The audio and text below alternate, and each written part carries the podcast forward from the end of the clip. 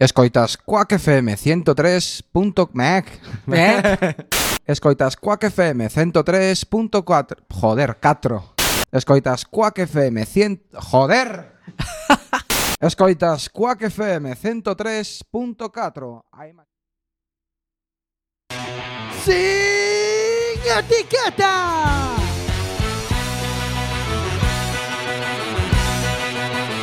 Quack FM, tu radio comunitaria. Radio Comunitaria Quack FM.org vas a escuchar sin etiquetas.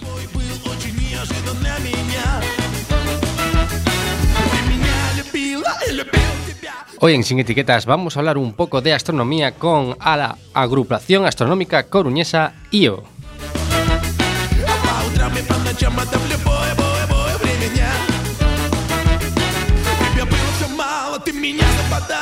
que hacer.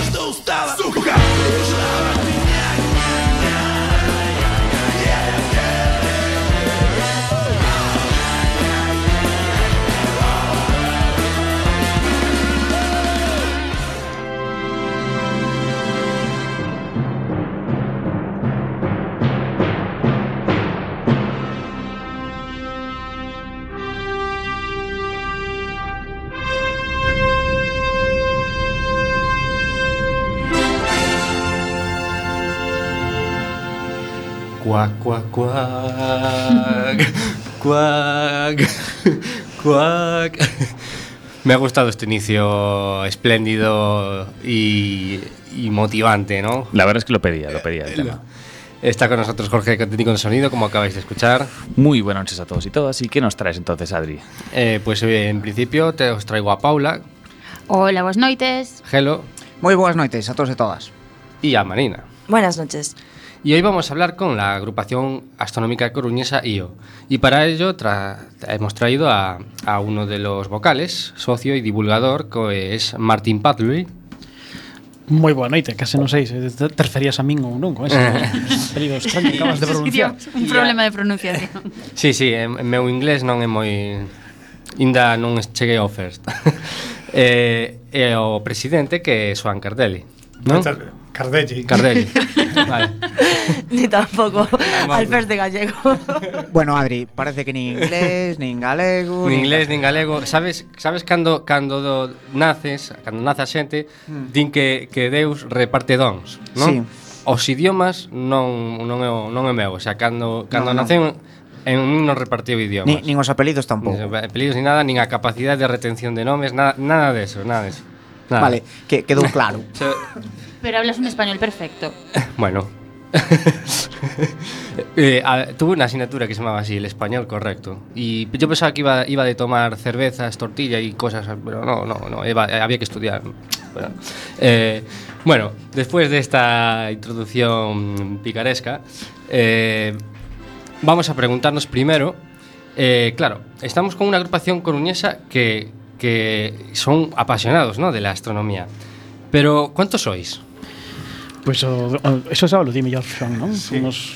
Bueno, neste momento, hoxe mesmo, somos 167 entre mulleres e homes porque as mulleres eh, supoñen o 44, 46% normalmente andamos entre ese, entre ese tanto por cento. En este momento o 44% uh -huh. e so, so, son socios numerarios eh, pero despois aparte tamén temos eh, casi 40 rapaces e rapazas uh -huh que son lle chamamos os satélites porque non son non teñen dereito de socio, non ah. teñen voto nin tal, pero van aprendendo astronomía con nós e son familiares de socios. O sea que estamos a falar eh, de xente de todos os perfiles, perfiles. Sí, sí, sí, absolutamente. Todas as ideas políticas, todas as idades, ah. de todo. Pero que é o que vos une? Que, por que formache de SIO? Por que naceu isto?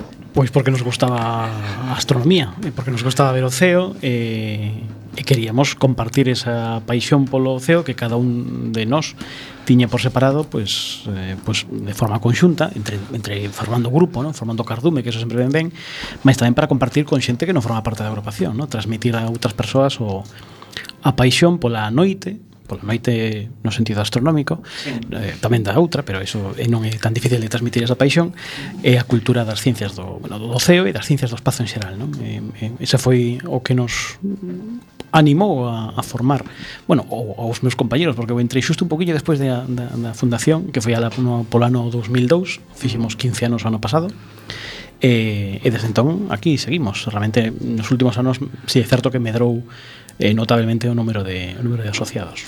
Eh, bueno, eh, ti, tes a curiosidade do nome, verdad, Xelo? Claro, eu tiña a curiosidade porque porque elixiron o nome de, de Io, que se non me equivoco é un satélite de Xúpiter. Pois pues non che sabería dicir, non sei se alguén sabería dicir unha resposta concreta de por que ese satélite e logo, e logo outro, eh, máis o caso é que alguno me había que poñer e Io foi un dos que xurdiu así en algún momento como, como nome posible interesante. Eh, Io un satélite de, de Xúpiter, os satélites de Xúpiter tiñen unha gran unha grande importancia na, na historia da, da astronomía eh, grazas á observación dos satélites de Xúpiter foi como Galileo pois realmente deu un, un salto adiante non? Na, na historia da astronomía cando observou por telescopio Xúpiter e comprobou que había puntiños que se movían alrededor de Xúpiter e que cada día ocupaban posicións distintas e foi o que realmente reventou eh, polo menos conceptualmente a, a noción do universo que até ese momento se tiña, non? Un universo coa Terra no centro do universo e todas as cousas alrededor, xirando alrededor da, da Terra, non? Mm. Cando Galileo mirou eses satélites, eses catro primeiros satélites galileanos que se chaman agora, non? Os catro maiores satélites de Xúpiter, uh -huh. e viu que daban voltas alrededor de Xúpiter, dixo, pues, entonces non todas as cousas dan as voltas dan voltas arredor da Terra e polo tanto o universo non é como pensaban ou pensábamos que, que Ese era. foi un momento de iluminación entonces de, de Galileo. Ese foi o gran momento de iluminación, nunca mellor dito, vai agora 1600, 1610, eh. eh, mais eu ten aínda máis eh, intereses na, na, na historia, eh, de repente. Eu tamén eh, o satélite de Io, a observación dese satélite, foi tamén decisivo para a determinación da velocidade da luz, ahora que falabas de, de iluminación, uh -huh. unhas poucas décadas despois, así que realmente o satélite verdadeiramente significativo na historia da ciencia.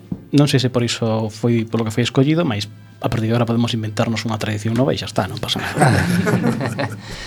eh, bueno, eh, claro, eh, existe a posibilidade de facerse socio, non? Eh, Que ventaxas eh, trae isto para un novo ah, socio? Pois a primeira ventaxa que ten é que ten que por só 30 euros vai a coñecer a 167 persoas maravillosas que van a compartir con el ou con ela os seus coñecementos, en algúns casos tamén o seu equipamento eh, para usar para, para usar o CEO, equipamento astronómico e tamén poderá usar o, o, o material que a propia agrupación ao longo destes 15 xa case 16 anos de historia 16 estamos a puntiño de facer, de feito mm. a data de fundación tamén ten certo misterio mas máis ou menos acostumamos a tomar como data de referencia unha que non é exactamente real pero que xusto se celebra esta no. semana non? é o día 5, o día 6 ou así día 6. O, o do noso aniversario pasado mañá pasado mañá, pasado mañá. 6 en concreto sí, sí. pois ao longo destes xa case 16 anos de, de historia da agrupación pois fomos adquirindo un material bastante simpático público. Hai varios telescopios propiedade da agrupación, telescopios para usar o ceo de noite, temos tamén un telescopio solar agora, temos un equipamento ben vistoso, ben bonito, valioso, eh, conseguido con moito esforzo, o esforzo de anos, e que poñemos a disposición da xente para observar o ceo tamén incluso na cidade, vamos, facemos observacións urbanas e facemos observacións en moitos sitios. Mm. Claro, esa é outra pregunta que, que tiñamos, que era se, se facedes actividades eh, o aire libre. É dicir, se son libres para quen se queira apuntar ou fai falta ser socio para, para ir a estas a estas actividades ou como Son ao aire libre, son libres en xeral. eh, hai que aprender a facer churrasco. Creo que mezclache as preguntas, son moi raras. Igual, igual me que as preguntas o, depois cando me escoite. O aire libre mm, é pertinente porque sobre todo para observar o ceo convén sí. estar ao aire libre ou dispoñer dunha moi boa terraza.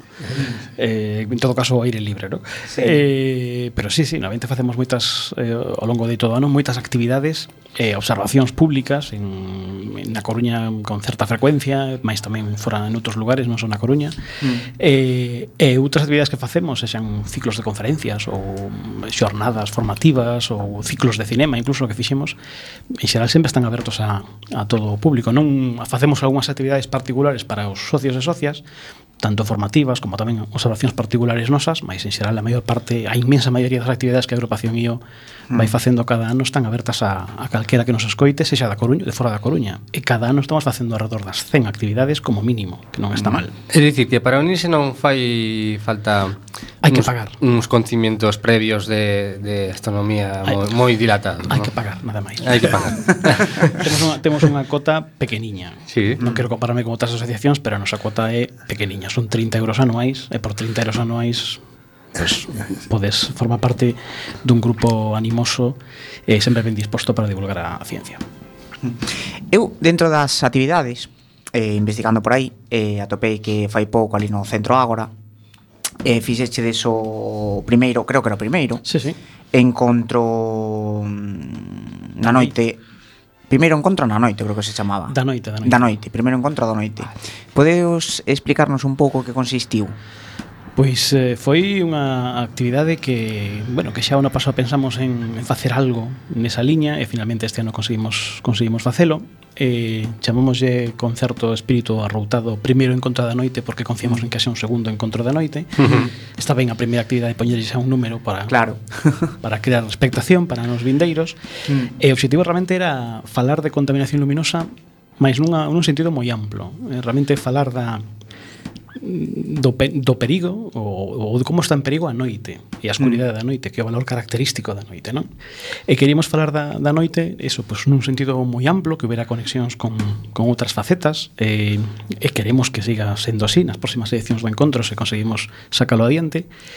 E o obxectivo é, pois pues, eso, falar do, do impacto que ten a iluminación artificial na noite, pois pues, no medio ambiente, na saúde humana, na perda do ceo, na perda cultural do ceo, mas tamén, por exemplo, aproveitamos para falar, e así se falou, unha comunidade portuguesa, Rosa Fina, pois de como é eh, unha certa historia cultural e social da noite, non? Como mm. foi a noite en tempos pasados, neste caso no en Portugal e Lisboa, de onde la de onde la procede, non? A idea é facer dunha forma moi integradora, moi transversal, falar da noite en todas as súas implicacións, nas implicacións culturais e sociais. Mm. Mm, non sociolóxicas contemporáneas. Realmente mm. vamos a falar máis en de, bueno, do pasado e claro. do presente, pero non falar de copas nos zampa, entender? Non? Eses encontros da noite xa discurren por outras vías.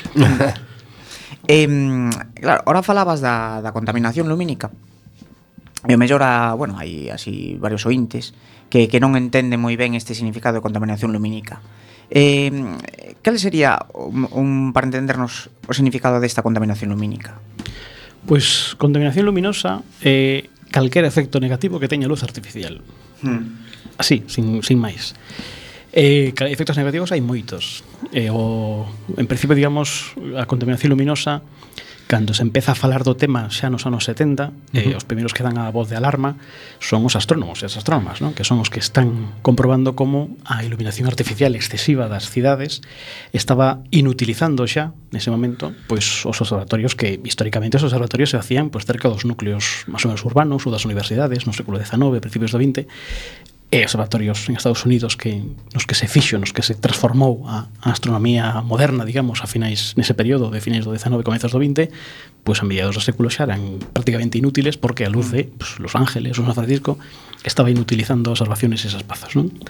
Entón, durante varias décadas, a contaminación luminosa foi entendida sobre todo como esa perda da noite, perda da calidade do ceo para usar o ceo por polo feito de que a iluminación nos borra as estrelas, fai que desaparezan as estrelas. Men, nas últimas décadas hai, hai máis implicacións e máis estudos que revelan outros persuizos que provoca a iluminación non? sobre sobre a fauna e a flora, realmente, sobre todo o medio ambiente, sobre todo a natureza, e tamén sobre a saúde humana. Mm. E iso son asuntos máis delicados xa, que abren novas vías de, de, bueno, de reflexión sobre o problema e sobre a nosa relación tamén coa noite, que hai que ter en conta, non? E, e o impacto que ten a, a iluminación urbana, mm. a iluminación das rúas, que se estende non só no contexto da propia cidade, é dicir, pensade que a iluminación dunha cidade como a Coruña, que por certo ten o está no, vamos, é no primeiro posto de contaminación luminosa en, no país, en Galicia, por, por metro cadrado, digamos, por unidade de superficie, pero con mm. moita diferenza, gañamos, arrasamos a Vigo nese sentido, uh -huh. para unha cousa na que somos líderes, non é precisamente a... Ben, no, non é moi boa. bueno, hombre, por algo se empieza a ganar. eh, e, por, e estamos absolutos, tamén que estamos aí no, case empatados con Vigo, pero vamos, por, por, por superficie arrasamos, non? Por, por ser un mm. concello pequeniño. Eh, esa luz da Coruña non só é que estrague o ceo da Coruña, é que estraga o ceo de todos os arredores, non? A luz mm. da Coruña se ve, pois, por exemplo, en Guitiriz, que é un lugar ao que nos imos a observar a miúdo, non? Mm. A 70, 80, 90 km de distancia chega a luz os fotóns non teñen parada como as ondas, non? Claro. Bueno, son ondas, de feito. Sí, claro. A, a radiación electromagnética é unha onda e, polo mm. tanto, non, non se detén ante nada, non coñece mm. barreiras, nin fronteiras, nin, mm. nin ten as limitacións da FM, non? Claro, efectivamente. E, e claro, aparte esta contaminación luminosa creo que tamén afecta aos animais, é dicir, aparte das persoas, mm. sí, sí. tanto as aves como pode ser os medios mariños tamén. É que somos animais, nos. Claro. Afecta as persoas porque somos somos animais. Claro. Afecta realmente a todos os seres vivos. Mm. E iso ten que ver con, con algo que é bastante mm, digamos intuitivo, e que curiosamente tardamos bastantes anos en, en decatarnos diso, non?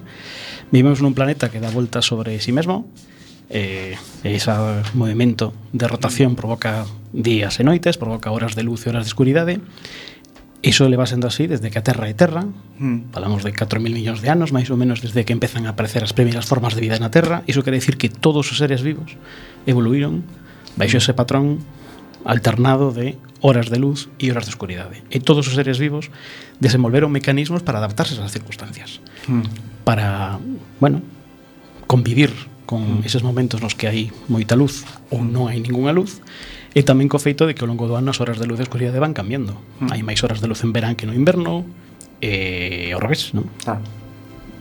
e iso é o que fai que bueno, pues, dentro das adaptacións fisiolóxicas dos seres vivos eh, que se foron facendo digamos ese, ese patrón Pois cando chegou a iluminación artificial no último século e pouco, en particular sobre todo nas últimas décadas, iso quedou estragado por completo. É dicir, mm. nas noites xa non son escuras como eran ata hai unhas poucas décadas. Non hai escuridade na noite xa. Mm. E iso afecta a fisioloxía de todos os seres vivos a través de mecanismos que, bueno, non sei se preciso contar, pero se queremos enredamos aí a falar de melatonina e esas cousas. Entonces, claro, eh, como os, astro os astrónomos tedes que escapar da contaminación lumínica Entonces, eh, por, ejem por exemplo, en Galicia, eh, onde, a onde... Cada vez máis longe, non? Porque se, se, se, Exactamente. se non podedes, se, se hai que ir máis alo de Guitiriz... En, mm. eh, bueno, en Guitiriz nos imos, eh, hai un ceo mm. aceptablemente bo, máis aí tamén se, se veía contaminación luminosa. Pero é o primeiro lugar, imos a Guitiriz porque é un lugar que está relativamente cerca da Coruña, relativamente mm. accesible, e que ten un ceo digno, pero non é un ceo óptimo. Claro. É un ceo eh, bueno, onde comparado co Ceo da Coruña, que é un ceo dunhas 100 estrelas, nos mellores barrios, nos mellores barrios no sentido de que te che máis máis oscuros. Sí, sí. Pois o ceo de Guiteiz un ceo de mil e pico, dúas mil estrelas, non? Mais aínda así, o que o ceo de verdade é un ceo de 4.000, 5.000 estrelas. Hmm. Ese é un ceo de verdade. O ceo de verdade, o ceo se non houbera luz, luz artificial, sería un ceo de 4.500 estrelas, máis ou menos en cada momento da noite. Hmm. Nunha cidade como a Coruña estamos quedándonos cun pues, unha parte de cada 50 prácticamente. Estamos ah. vendo o 2% das estrelas mm. que poderíamos ver. Eh, estamos perdendo, polo tanto, 90 e tantos por cento do, do CEO que está enriba das nosas cabezas hmm. todas as noites. Unha campaña para loitar un pouco contra esta contaminación lumínica podería ser non, re, non, non lle roubemos máis estrelas a Coruña, non? Sí, é que, é, é que o hmm. feito que a contaminación luminosa dunha parte nos, nos rouba o CEO eh, E tamén podemos decir, eh, sen medo a parecer exagerados, que a contaminación luminosa mata. Mm. Mata moitos seres vivos constantemente. Decir, mm. Hai eh, na, poboacións de paxaros eh, están quedan esquilmadas polo, polo mm. impacto da luz artificial. En Estados Unidos se calcula que hai centos de millóns de paxaros que morren cada ano mm. por mor da contaminación luminosa das, das cidades, porque chocan contra os edificios, quedan desorientados, que perdense. Eh, nos momentos migratorios a contaminación luminosa é especialmente perigosa porque fai que, bueno, se desorienten. Eh, hai aves, por exemplo, que se orientan en nos seus momentos polas estrelas e se non ven as estrelas non chegan onde teñen que chegar, non? Uh -huh. E todo ese tipo de cousas que suceden habitualmente xa tamén nos permite dicir que a contaminación luminosa tamén mata. Claro. Tamén mata eh, animais uh -huh. en este planeta. E sabemos tamén agora uh -huh. que hai certos eh, problemas de saúde que están asociadas ás alteracións dos ritmos circadianos e, un, e o gran alterador circadiano por excelencia é a presenza de claro, eh, a presenza de luz artificial polas noites. Co cal tamén, bueno, pois pues, eh, a saúde non é algo que quede alleo a este problema, non? Eh, por exemplo, cales serían as medidas máis primeiras nas que podemos pensar para loitar contra esa contaminación lumínica en Coruña? Sustitución, ¿no? Que de, de, de lámpadas, ¿no? Pois realmente, eh, contra que moitas veces xente pode pensar que, bueno, claro, este sí, isto é o que queren é que se apaguen as, as farois, entonces mm. que volvamos a idade media, non, non queren ter que ir a Guitiriz. Exacto, claro, estos son así uns, uns, uns pelmazos e tal. Realmente o, o que queremos é algo tan sencillo como iluminar ben. Mm. É o único que se pretende. Se iluminas ben, a ver, a iluminación a, a luz é un factor contaminante. Mm. Hai que entender a luz como un factor contaminante igual que o é a gasolina. Sí, sí. E sabemos que non podemos renunciar aos combustibles fósiles, pero o que temos que asumir é que non hai que gastarlos estupidamente. Mm. Ou, bueno, sabemos, ou algúns, ou bastantes o sabemos, non todo o mundo mellor é consciente diso, pero esa, digamos, está máis integrado nas nosas cabezas que os combustibles son bueno, un problema mm. e que o abuso e o consumo estúpido de enerxía é un problema pois coa luz debería pasar exactamente o mesmo. Primeiro porque tamén é un consumo estúpido de enerxía, que mm. se pode evaluar e que e que dá cifras mareantes. É dicir, en España se calcula cada ano en alrededor de mil millóns de euros o que se gasta en iluminar a noite. Hmm. Son iluminar a noite, son enerxía. Enerxía para esas entidades filantrópicas que todos coñecedes e tedes na cabeza que se chaman non imos decir os nomes que cobran as facturas correspondentes non? Sí. esas mil millóns de euros as estimacións máis eh, xener, bueno, máis xenerosas máis, case diría que o contrario, máis conservadoras pois falan que o 50% como mínimo se podría forrar. Hai quen estira ata o 60, 70, 80%. Hmm. Estamos falando de que cada ano hai 500 millóns de euros que se tiran en forma de luz inútil polas noites. 500 ah. millóns de euros aplicados a pues, o sistema educativo, o sistema sanitario, a esas mm. tratamentos de dependencia que non, non, hai, non hai cartos para dependencia, se non claro. se nos di. Bueno, pois pues hai sitios onde se poden sacar. Mm. E desas 500 millóns de euros é fácil extrapolar que parte lle corresponde a, a Galiza, non? Sí. Que parte lle corresponde a Coruña? A Coruña gasta cada ano 4 millóns de euros en enerxía. Mm. Pois pues aforrar un millón ou dous deses 4 millóns de euros é bastante fácil. Mm eh, dos millóns de euros bastante, bastante claro, sí. eh, o sea, afraríamos eh, mellor calidade de vida eh, ah, para nós e para eh, Existe algunha, algunha cidade, eh, non sei, quizá europea ou, ou non o, se me ocurre Europa porque sole ser pionera neste tipo de causas que sexa moi eficiente no se, na súa iluminación? A ver, eh, hai un problema que acabas de decir aí que é a palabra eficiencia, que é unha palabra, palabra perigosa. Porque eficiencia está no vocabulario pues, de toda administración, de toda Sí. política, de toda Ajá. xente. Sempre a clave é eficiencia, eficiencia, eficiencia. E a eficiencia non chega.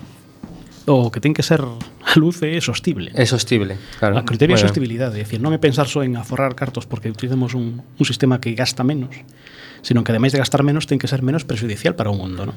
Hmm. Non queremos só que as luces aforren cartos, que o queremos, porque mm. se iluminas ben aforras cartos, senón que ademais con esa iluminación que se fai non se estraga o medio ambiente, non se estraga a saúde humana, e non, e non haxa dilapidación eso innecesaria de recursos de todo tipo. Non? Exemplos en Europa, pois Alemanha. Alemanha, cando miras os mapas de, de contaminación luminosa de toda Europa, mm. bueno, do mundo que os hai, eh, pois ves que hai zonas bastante máis oscuras en lugares como Alemanha e hai capitais como Berlín que gastan considerablemente menos que calquera cidade española por, por habitante. Por habitante. Moitísimo menos, moitísimo menos.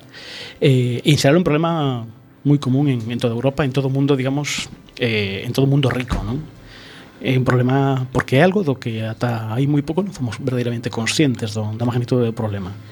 E agora que xa o somos hai que empezar a tomar medidas urgentemente E máis agora no que estamos vivindo un cambio de paradigma na, na iluminación Que o palso as, das bellas formas de iluminación a, a iluminación con LED e demais Que agora está, bueno, en, en pleno vigor, en boga E que pode ser unha solución, mas tamén está sendo un problema non? Hmm. Pois imos facer un pequeno alto no camiño e nos imos con Leif Bowie Que ahora mismo non está con nos, está Life on Mars And her daddy has told her to go But her friend is nowhere to be seen. Now she walks through her sunken dream to the seat with the clearest view, and she's hooked to the silver screen. But the film is a sad thing for, for she's lived it ten times or more. She could spit in the eyes of fools if they ask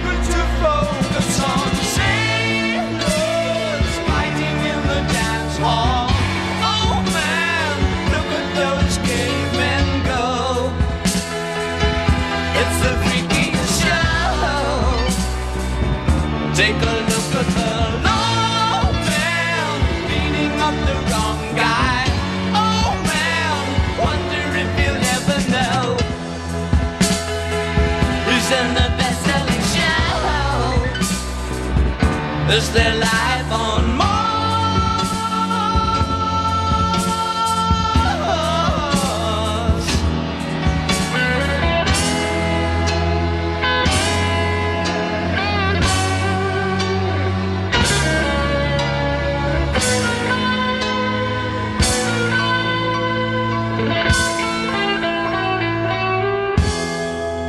It's on America's tortured brow that Mickey Mouse has grown up a cow.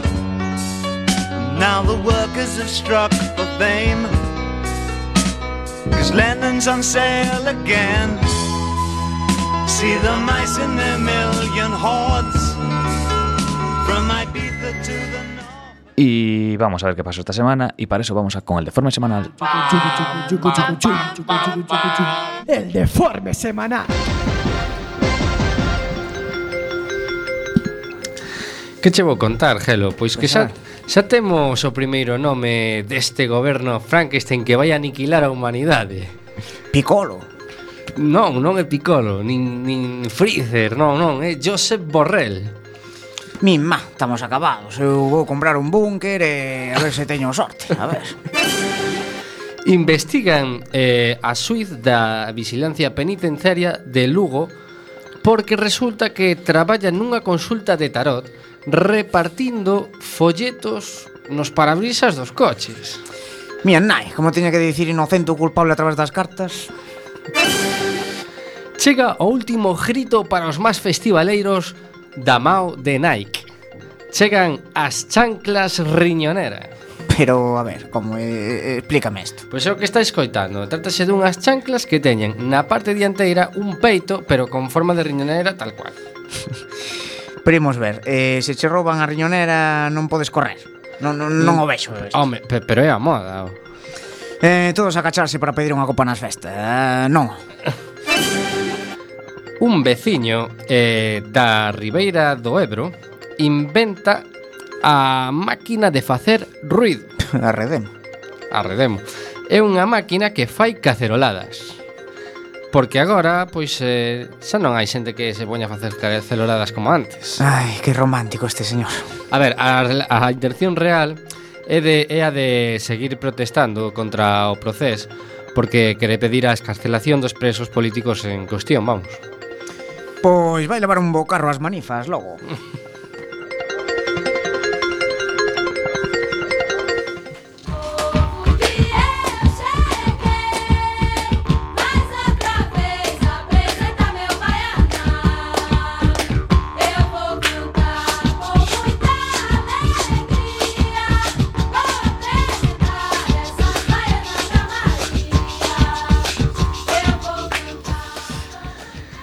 Pois eh, antes estaba eh, observando a Paula Estaba moi interesa, interesada en isto de, de, de poder de iniciarse no mundo da, da astronomía E eh, claro, eu creo que ela se está preguntando que con que este telescopio podería empezar, non? Eu creo que Pregunto, pregunto. Que que mellor eh, eh, eh, que o digade vos o digades vos, non? Pois si, sí, Adri, o que pasa eh. que ainda creo que quedou algo no tinteiro. Es que... Eh, Volvo utilizar esta frase que tanto me gusta de, da contaminación luminosa, non, Martín? Pois sí, aparte, como mm. seguramente nos estarán escoitando ah. moitos técnicos de concellos eh, de, vamos, ah. toda, da contorna e, e do mundo. miles de persoas en todo o mundo van a estar preguntándose pero que podemos facer contra a contaminación luminosa?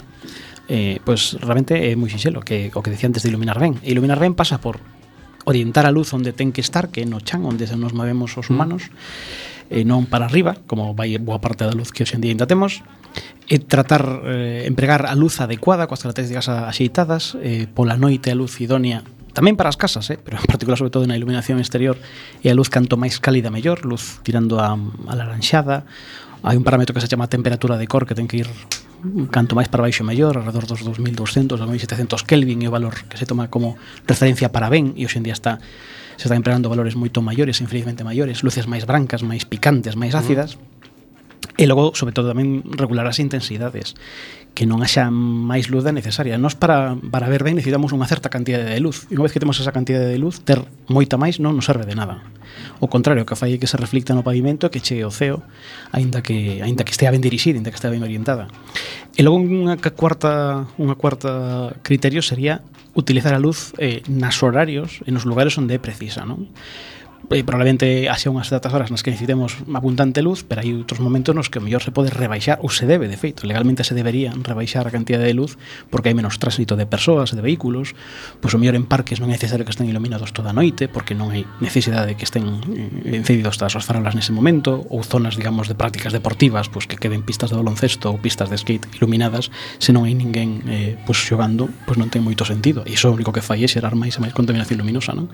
Son esos criterios, iluminar onde onde se necesita, cando se necesita e coas características aceitadas. Eh, bueno, agora, e agora que estábamos en, en plena en plena en plena fase de votación de orzamentos participativos, hai, eh hai unha. Hai hai unha in, algunha iniciativa que teña que ver. Hai unha iniciativa xustamente que leva o nome de Papá que quero ver las estrellas en la ciudad. Ajá. Non a fixemos nós, que quede claro, mas wow, apoiámola con entusiasmo e que pasa unha iniciativa que pasa por avaliar o estado da cuestión na Coruña actualizar os mapas luminosos da cidade, ver como está o tema da contaminación luminosa aquí, que xa podemos adiantar que está mal, eh, e empezar a tomar medidas correctoras nese sentido. Así que unha iniciativa que hasta o día 13 de xuño nos orzamentos participativos quen queira apoiala, pois pues pode apoiala, creo que é a número 933, máis o título é Papá, quero ver as estrellas na cidade e animo a toda a xente que vote por ela. Xa ah. tedes ah, unha idea para votar sí. nos orzamentos, non? E a ver se se animan tamén, aparte de, de que se anima o Concello a rebaixar a, a cantidad de luz, os comercios estos que tamén deben pensar que canto máis iluminado máis ben. Eu estou me acordando agora de que no Belisco certa sucursal bancaria. Ai, sí, sí, eh, sí, sí, sí. sí. É, de, é casi de eh, día, o sea, eh, molesta, eh, eh, pero eh, pasas por aí e molesta, tens que pechar os ollos. É ataque epiléptico. Pois pues toda a noite. E, e a uns metros desa sucursal bancaria hai unha fundación da mesma sucursal bancaria que ten unha pantalla informativa que é igual ou peor. Fixemos, pero non sei, pero madre mía. Ese é justamente un problema e ademais é un, é un problema Mm, urxentísima crecente que é o tema das pantallas luminosas e panéis luminosos como agora o LED é moi barato de, de poñer e instalar e o consumo como son tan eficientes, gastan pouco pois pues está poñéndose de, de, de, de, por todas partes e por todas as rúas están aparecendo panéis luminosos onde antes non nos había e iso é un problema que ou se corrixe rapidamente ou temos outro problema e adicional porque de pouco serve que iluminemos ben a cidade a nivel de farolas se non a nivel da rúa está cheo, claro. cheo de letreiros de tendas de roupa hai unha na praza de Lugo tamén moi coñecida mm. que hmm. ten unhas letras cegadoras e hai cousas así que estamos infelizmente vendo crecer por doquier. É que eh, outra cousa tamén nos comercios, non sei se sensación miña, pero tamén agora eh, polas noites hai moitísimos que queda, moitísimos máis que antes que quedan encendidos. Sí. E aparte con, con, con moita luz É unha cousa que, que non temos esta parte que me chama bastante sí, atención. E a pregunta é se non hai xente atendendo os comercios para que se teñen que deixar as luces encendidas, por exemplo, non? Pois pues eso é fácil de regular. É eh, cuestión de poñer unha, un regulamento, unha ordenación sobre a iluminación exterior que inclúa, por suposto, a iluminación privada. Porque, evidentemente, claro, igual que, que non podes tirar o lixo cando che peta, non, podes, non terías que poder eh, ter limitacións para o uso da luz eh, fora das horas, digamos, de, que, nas que precisa, non? Coido que a súa idea é que se está iluminado non poden roubar. Quizá non tamén, quizá tamén eh, se xa un problema tamén que, eh, que estaría sería boa idea tamén educar a xente de que non por estar eh, máis iluminado estás máis seguro, non? Pois pues antes polo contrario, eh, no, pero, mm. primeiro, non hai ningún estudio no mundo, mm. ningún informe que relacione iluminación con seguridade en ninguna dirección, é dicir, eh, mm, ter máis luz non garantiza a seguridade de ninguna maneira. Ás veces se dá incluso o contrario. Eu se tivese que atragar unha sucursal bancaria, un caixeiro automático, preferiría que houbera luz, porque supoño que intentar roubar un caixeiro ás escuras debe ser máis complicado, non? A luz moitas veces o que o que xera é, bueno, primeiro que facilita o labor das cousas e incluso xera unha falsa sensación de confianza. Moitas veces cando se fala da seguridade, claro, non? Pois nun parque, nun parque nun descampado, nun parque no que non hai ninguén, inda que teñas unhas farolas espectaculares, se non tes ninguén a dous kilómetros que te poida defender se si pasa algo, o mellor que podes facer é non ir por aí non? A luz non te vai a salvar. Hmm. A luz o único que vai facer o mellor é que o teu posible atracador ou atacador te vexen a distancia e saiba como eres de vulnerable e vexa cales son os, os camiños de saída, por exemplo, non? Hmm. Entonces, ás veces incluso se pode empregar ou se pode valorar a necesidade de a pertinencia de eliminar a iluminación para, para evitar esos excesos de confianza que moitas veces suceden en certas zonas que se si son conflictivas van a seguir sendo con farolas ou sen elas, non?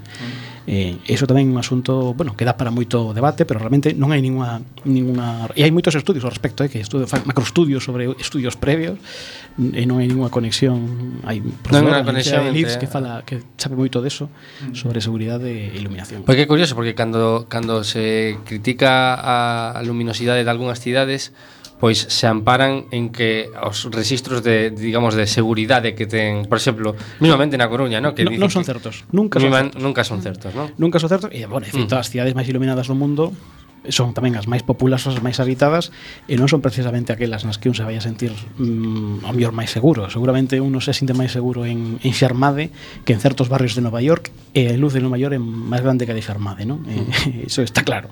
É dicir, así que non, non hai ninguna ninguna clave eh, a ese respecto e en todo caso o que hai que facer iluminar ben e suficientemente o que teña que iluminarse. O que non teña que iluminarse apaguémolo ou reduzamos a luz. Sí, creo que nadie, ninguén vai pedir que non haxa ningunha luz... En absoluto, claro. Por San Andrés. No, no, Solo no, adecuala, non? A, a cada que, caso e a cada situación. E que moitas veces, de feito, corrixir a contaminación luminosa o que, o que permite ter me, mellor luz e máis luz onde verdadeiramente fai falla. Un exemplo concreto son, por exemplo, os pasos de peóns. Os pasos de peóns, as rayas brancas están pintadas de branco justamente para que devolvan ben a luz e se vexan ben. Uh -huh. Cando ti tes un paso de peóns sobreiluminado alrededor con 40.000 fo focos de colores e panteas luminosas, o que chega é que o paso de peóns non se ve. E a mellor forma de ver un paso de peóns ás veces justamente é oscurecelo para que se vexe o paso de peóns e que os coches vexen a distancia. Mm. Se un coche, un señor vai, alguén vai, un señor, unha señora vai conducindo un coche e ten un paso de peóns a medio kilómetro e o que ve diante son carteles luminosos que lle anuncian cousas do máis variado o que non ven absoluto é o paso de peóns.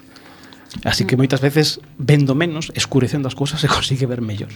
E a luz eh, eso está estudado, é dicir, hai técnicos que se dedican a persoas técnicas de todo tipo que se dedican a isto e a, a facer os informes e os estudios de evaluación de cales deben ser as necesidades luminosas en cada caso. Non consiste en poñer hmm aquí arrima que arrímame aquí unha farola, non? Isto non é isto require estudios eh, digamos rigorosos que ás veces se fan, pero tamén hai un vimos dunha certa inercia de, de que a feira de abril é bonita e entonces farolillos por todas partes, non? Xusto estamos agora nun momento que o Concello de Arteixo está iluminando os pasos de peóns con bueno, non son farolas, pero son focos directamente que de noite Es Creo que non están toda a noite, senón que enfoca cando vai alguén. Pois pues, que se se fai ben, ese é o camiño, pero mm, que moitas veces o que o problema non é que estea eh, que lle falte luz a ese a ese paso, senón que o que hai é demasiada luz alrededor dese de paso. Mm. E a luz, unha luz con outra se acaba enterrando e eu non ves o que tes que ver. Eh, e, e aí insisto, exemplos no mundo de pasos de peóns que o que fan é iluminar o paso con moita claridade, que se vexan moi claramente as rayas e ao redor non, non tes luz, porque o que te interesa é destacar o paso de peóns, non? Hai moitos exemplos aí que se poden, bueno, que se poden estudar e cuestionar, eh, e iso é importante, que desde logo, o, o realmente a, a cuestión clave é o que decía antes, non? De que asumamos que a luz é un axente contaminante, porque o é. É dicir, a luz eh, a, a luz pola noite contamina. É un axente contaminante máis. E como tal hai que tratalo con sentidiño e asumir que todo o que poidas evitar usar en menos contaminación que xeneras. Mm. Vale. Eh, unha vez que conseguimos escapar un pouco desta contaminación luminosa, sí. eh, agradamos un pouco dela, eh, eu así mirando un pouquiño o voso blog e a vosa páxina, eh, vin que tedes un manual de, tele, de, de, de, de telescopios. Para unha persona que, que se inicie nesto, que lle, mm, que lle recomendades? Ningún. Ningún. Ningún. É dicir, observalas así a simple vista. Ese é o primeiro paso, sempre. As gafas. O, eh, sí, as gafas e fan falla. Eh, os eh, ollos. Os ollos eh, e nada máis. Esa, eh, mm. desde logo é a primeira, o primeiro camiño para, para facerse co ceo e miralo cos ollos. Mm. Eh, e a facerse coa noite e acostumarse aos ritmos da noite porque hai xente que hai xente que ven con moita presa e pensa mm. que isto é como Netflix non? o sea que mm. me quedo 5 minutos en 5 minutos vou no ver todo me van a pasar todas as cousas dentro mm. dos ollos non é así A noite ten o seu propio ritmo e se queres ver aparecer e desaparecer constelacións, tes que facer horas. Tá. Non é ou ver unha chuve de estrelas, non? Hai xente que se pon e dice, a ver, tres minutos. Quero ver aquí estrelas fugaces correndo unhas por outras. Do yo mando e veña. Non, non hai mando, non hai, nin hai rewind, ni nada. Se a perdiches, perdíchela. Non hai máis. Mm. Entón, o que hai que facer é acostumarse a, ese, a eses ritmos, non? Mm. E logo, a primeira ferramenta que un ten que comprar ou ten que pedirlle aí prestado a alguén son os prismáticos. Mm. E os máis básicos que un teña na casa, eses típicos prismáticos que che regalaron algún momento ou que comaches algún momento por 20 euros, mm. eses, por parralleros que sexan, eh, che van a descubrir un mundo novo. E a mm. partir dese de momento, se un está afeito ao ceo e se un ten esa familia de coceo e quere seguir con isto, pois pues pode ser que compres un telescopio. Eu non teño telescopio. Un -huh. Primeiro porque pertenzo desde hai 16 anos a unha agrupación de xente moi riquiña que si os ten. Entón, pa que vou comer un telescopio se hai xente que xa os ten o ao meu redor e hai varios da agrupación que podo usar cando me pareza, non? Mm. Un telescopio que ten en conta que é un aparello Primeiro que hai que aprender a manexar, non? Como un estudio de radio. Hai que aprender a manexalo, non leva moitas horas, pero hai que fazer, aprender a manexalo. Mm. E logo que non sempre... A ver, un aparello de dimensións variables, pero considerables, non é algo que un leve na mochila. Entón, se un vive, eu que sei, nunha cidade na que o telescopio é relativamente útil, porque non hai moito proveito que sacar un telescopio nun sitio tan contaminado como este, E se non tes coche ou vas a ter dificultades para moverte, mm. para desplazarte, pois mm. ter un telescopio para telo guardado non fallado claro. non é especialmente práctico, non? Mm. Seguramente é un típico regalo de primeira comunión mm. e son miles, millóns de telescopios en todo o mundo que sí. quedan guardados nos armarios e morren entristecidos aí nos armarios collendo lixo abandonados por nenos e nenas que o recibiron como agasallo e nunca máis miraron mm. para eles porque algunha vez os intentaron utilizar deronse conta de que era unha perrallada de telescopios comprados en tendas mm. que non deberían vender telescopios mm. eh, e quedaron aí para sempre, non? Bueno, pois pues, o que que facer antes de gastar diñeiro sen necesidade é primeiro ver se si isto che gusta, mm. se si isto te interesa e se si estás disposto a facer esas horas, eses kilómetros, cada claro. vez máis eses kilómetros. Eh, home, se te se si és unha persona que ás 11.30 ou tens que coller, meterte na calabaza para sí. volver a casa antes de convertirte en pois pues non te dedicas a isto, claro, claro. ou só no inverno, que tes máis horas de uso. Eh, eso é o primeiro paso, non? A facerse mm. co, co ceo, coa noite, primeiro cos ollos, logo con prismáticos, e descubrindo que hai cousas interesantes e cando te apeteza, comprar o telescopio que máis asustes tú as, bueno, comprar ou pedir prestado ou que sí. sexa o telescopio que máis asusta as túas necesidades. Ou facerse socio da agrupación. Ou facerse socio da agrupación mío, claro. Mm. No. Eh, que estrellas ou constelacións eh, son así máis facilmente identificables para unha persoa primeriza? Pois eh, esa eh, é, dicir, é unha pregunta É unha pregunta típica de urbanita. Ah, sí. de urbanita, de urbanita de persoa nova tamén. Eh. Sí. Porque seguramente hai 50 ou 60 anos esa pregunta, incluso nas cidades, xa non tería sentido, porque as constelacións máis fáciles para, para iniciarse xa se vía. son as que se ven sí. a diario, e as mm. que se ven todas as noites, non? Eh, pero que o problema que hoxe vivimos nun tempo no que a maior parte da xente está tan arredada da noite que non é capaz de recoñecer as fases da lúa se non as ve no calendario debuxadas. Mm. E de feito, hai xente que pensa que a lúa cambia cando dio o calendario, non? Xa. Que non así está. De golpe. Así, e logo está sempre igual e logo de repente un día, mm. zars. Eh, chea. En, en xeral, o, o máis fácil é pensar nas, naquelas constelacións que están cerca da estrela polar hmm. na contorna da estrela polar, que non é unha estrela especialmente visible, bueno, é unha estrela que se ve ben, pero non é unha estrela especialmente brillante, ni moito menos, mas no contorno delas hai unha serie de constelacións que están todo o ano e todas as noites no noso dispor. Mm. E en particular hai unha delas moi coñecida, que é o carro, unha mm. parte da Osa sí. Maior, o carro é unha parte da osa, un, un conxunto de sete estrelas, realmente oito, unha delas é unha dobre visual, mm. eh, cunha forma moi recoñecible e que todas as noites do ano e ao longo de toda a noite estámola sempre no ceo. Mm. Co cal, a partir do carro é moi fácil localizar cousas mm. eh, eh, e irse familiarizando con outras constelacións, que esa tamén é a, a parte boa, non? Cando un vai a primeira vez a, a ver o ceo cun planisferio, cun mapa, como os que vos trouxemos no, nos folletos de agrupación que son moi bonitos, teñen un mapa do ceo no medio mm. eh, e aí tedes algunhas rutas indicadas É imposible pretender coñecer as varias hmm. esas 40 e tantas constelacións que podemos ver ou máis que podemos ver nesta parte do planeta e os 4.000 e pico estrelas que se chegan a ver mm. a simple vista non as podes aprender nunha noite claro. nin en dúas, nin en tres e o ceo cambia vai cambiando longo da noite e o ceo de, de mes de xuño non é o mesmo que do mes de decembro. Así que o que facer é ir, por, ir pouco a pouco non obsesionarse con de repente quero aprendelo todo e quero, e, non sei, me perdome porque non consigo entender as cousas non, empeza por unha, vai logo con dúas logo con tres e cando teñas suficientes noites irás dándote conta de que hai regularidades que se repiten sempre, sempre, sempre. Claro de primeiro sería disfrutar xa solo de observalo. E teño unha anécdota que fai temo que non conto ningunha. Era vou contar unha. É dicir, unha das, das, das cousas dentro do malo que, que teñen os incendios que acudo de noite, os incendios forestales.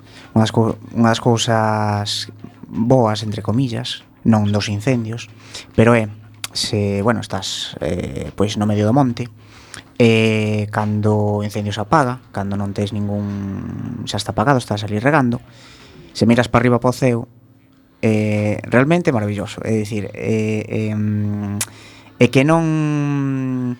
É dicir, eso, estás na cidade, ou estás nun pobo, ou estás que hace un pouco da, da condenación luminosa que falamos, é, pero totalmente eh, distinto.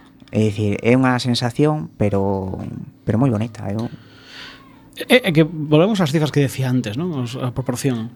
Estamos vendo, pois pues eso, un 2, un 3, un 4, un 5% das estrelas que temos diante de, mm. que temos en riba da cabeza todas as noites. As estrelas están aí. Mm. Cando a xente ve un deses ceos máis vistosos, como pode ser o de máis espectaculares aínda, como pode ser o da zona da Veiga, de Pena Trevinca, mm. ou calquera deses ceos sublimes, non? Mm. A xente pensa, ah, claro, es que isto soa aquí Hmm. No, no, só é aquí porque nos outros sitios alguén cho borra, porque as claro. estrelas están están, non, non é que soa Saxa mm. na Veiga e no, na Coruña non temos estrelas. A hmm. Coruña, mm. Na Coruña están as mesmas estrelas, exactamente as mesmas.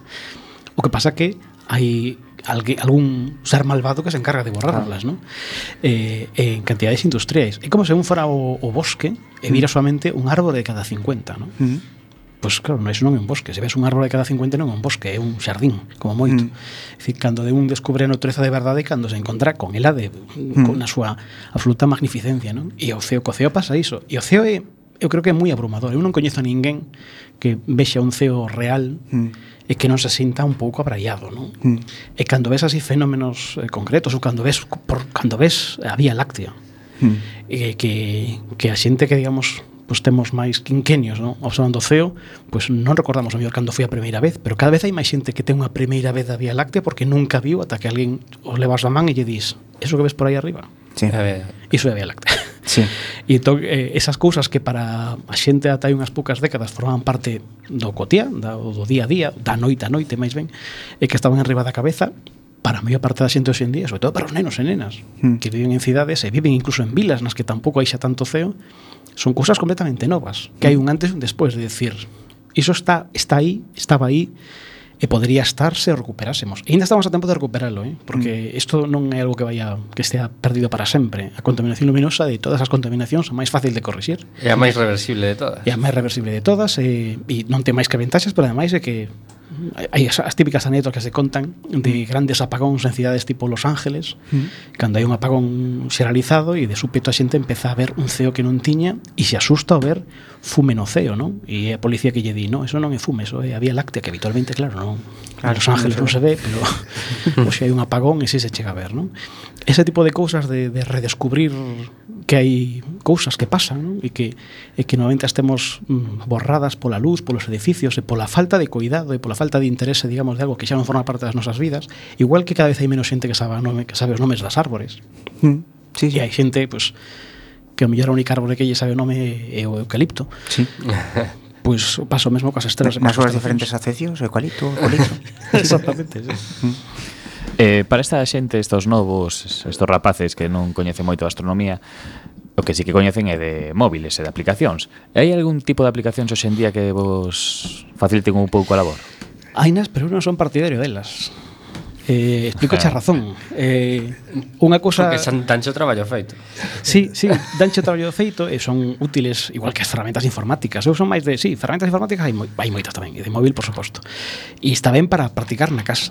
Pero unha cousa importante cando vai ver o CEO é comprender que ver o CEO require primeiro é esencial a facerse a escuridade. E a facerse a escuridade é un proceso que o sistema visual lle leva 30-40 minutos. Non son 5 minutos, son 30-40. Cando ides pola noite a ver, a ver o ceo, todos experimentarías esa sensación de que ao principio non vedes nada e ao cabo dos minutos vedes máis estrelas. Efectivamente. E hai xente que pensa, claro, que van saindo. Mm. No, no.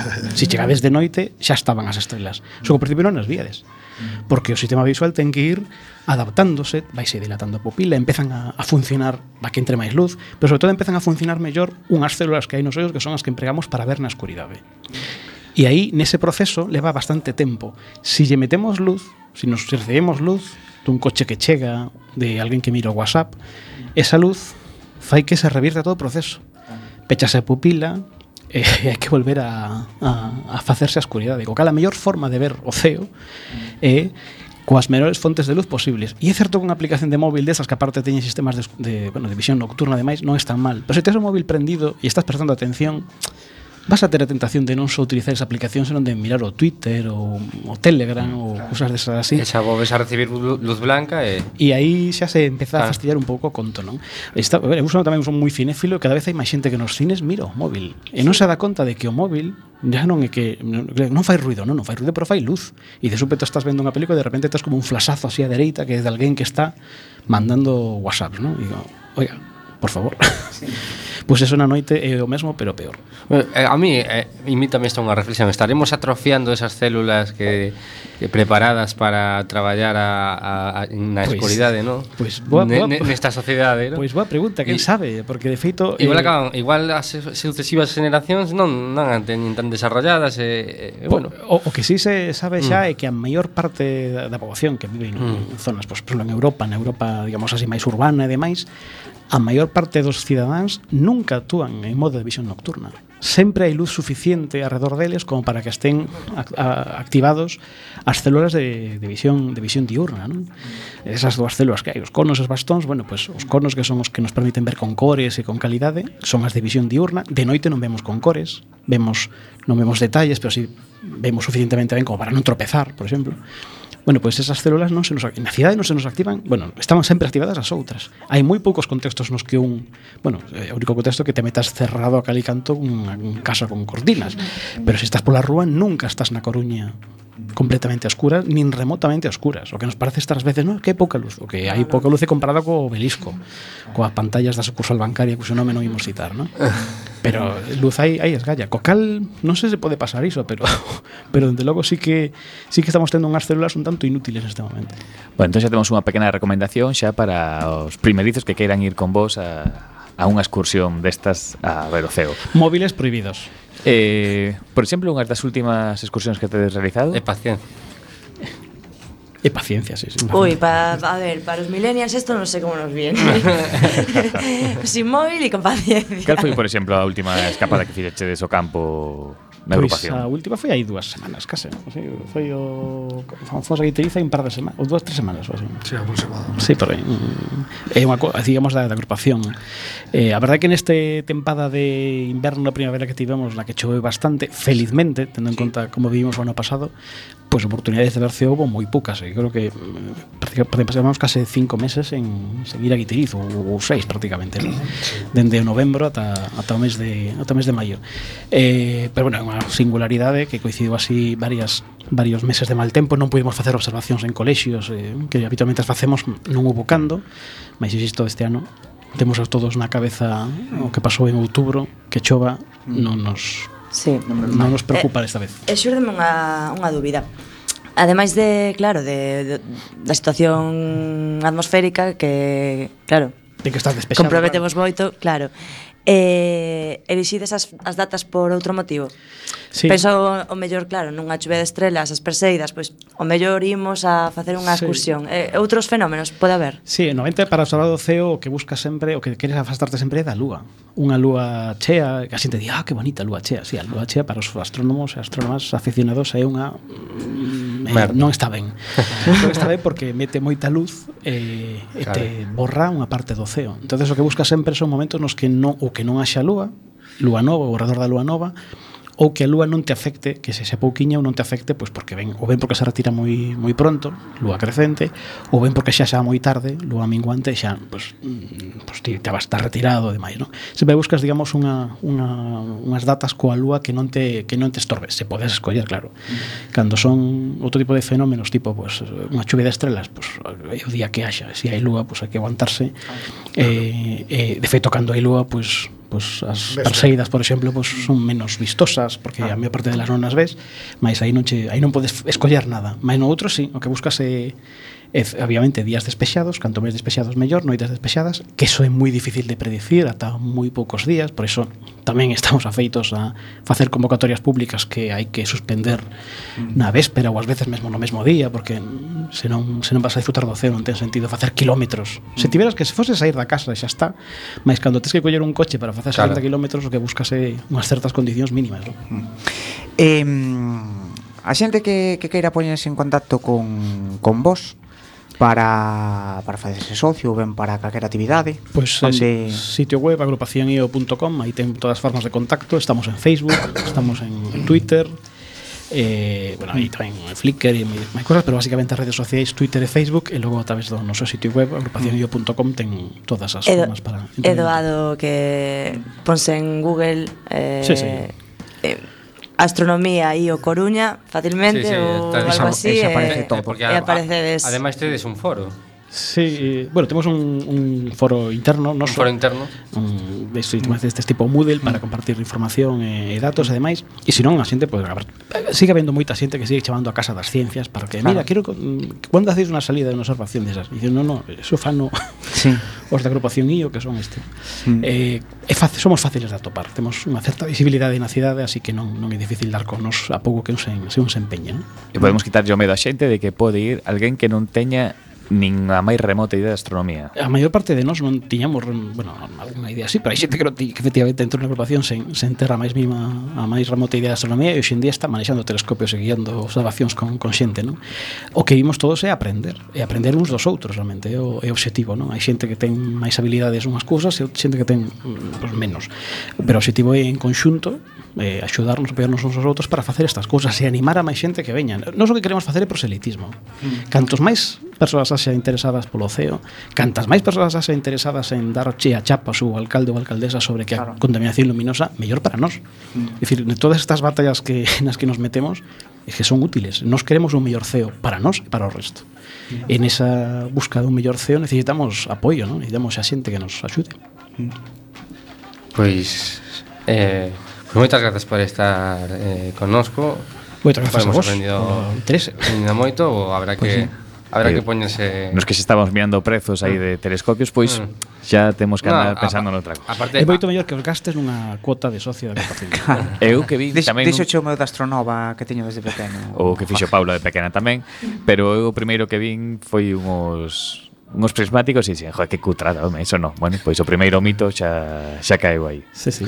O prismáticos para empezar é perfecto e vais eh, os prismáticos moitas veces permiten ver cousas que co telescopio non ves. Exacto. É dicir, un, un cúmulo de estrelas como poden ser as Pléiades con uns prismáticos pelo completo. En cambio co telescopio enfocas caer a elas e ves 4, 5 ou 100 estrelas ah. pero non sabes que estás vendo as Pléiades ou un exemplo un, un exemplo emblemático de obxecto fácil de ver con prismáticos é a galaxia de Andrómeda, que é chupada de ver con prismáticos e, e que a única maneira de ver así ese borrón recoñecible que vemos nas fotos é con prismáticos. Pois con, con eses deberes de conseguir ver Andrómeda neste verao, estas noites tan fermosas que imos a ter, ese espero, nos despedimos. O sea, semana que ven. Chao.